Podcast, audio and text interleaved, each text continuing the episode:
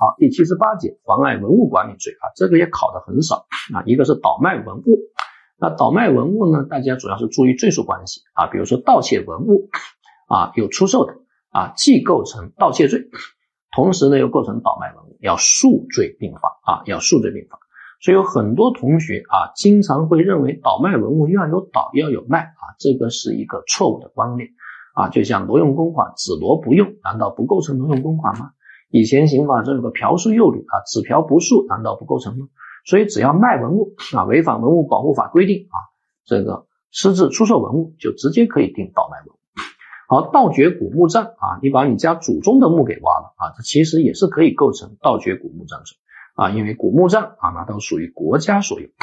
所以盗掘古墓葬肯定是冲着文物去的。所以如果盗掘古墓葬发现的文物啊，那当然属于这个罪的加重情节啊，属于这个罪的加重情节啊，这个大家要特别注意。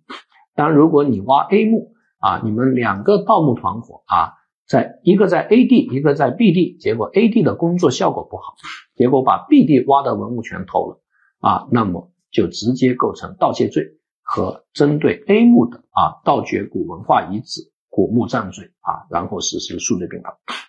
故意毁坏文物罪和故意毁损名胜古迹罪啊，大家知道有这两个罪就可以了。同时还要注意啊，故意毁坏财物罪是没有过失犯罪的，但是过失毁损文物啊是有犯罪的啊，所以过失毁损文物罪啊是有这个罪。然后文物呢，我们强调啊中国的独占，所以呢。如果你送给外国人或者卖给外国人啊，都是构成犯罪的。只是这个罪名一般不会考，每十年会考一次。稍微看一下，非法向外国人出售、赠送珍贵文物罪，就是这个珍贵文物啊。一般的文物倒无所谓啊，如果是这个珍贵文物啊，你卖给外国人或送给外国人啊，都构成犯罪。啊，那还有一个罪名是非法出售私政文物藏品罪，它讲的是国有机构将文物呢送给非国有机构，